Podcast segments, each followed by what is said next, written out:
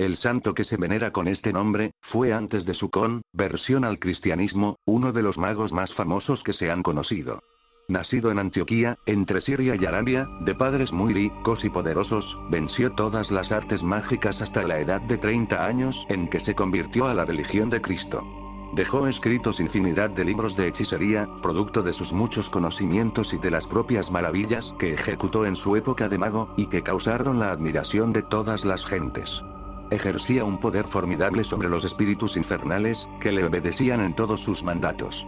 Llegó a efectuar sorprendentes encantamientos. Tuvo dominio absoluto sobre las personas y los elementos debiéndose su conversión al cristianismo al siguiente raro suceso. Había en Antioquía una doncella cristiana llamada Justina, tan rica como hermosa, hija de Ereso y Cledonia, los cuales la habían educado en su religión, que era la de los gentiles.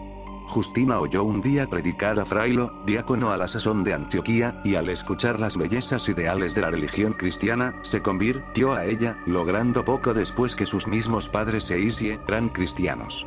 Un joven llamado Aglaide, se enamoró de Justina y la solicitó por esposa, lo cual no pudo conseguir, porque ella ya se había ofrecido a Jesucristo.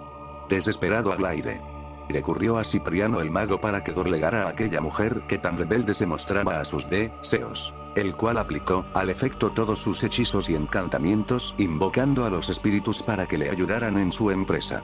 Todo, sin embargo, resultaba inútil.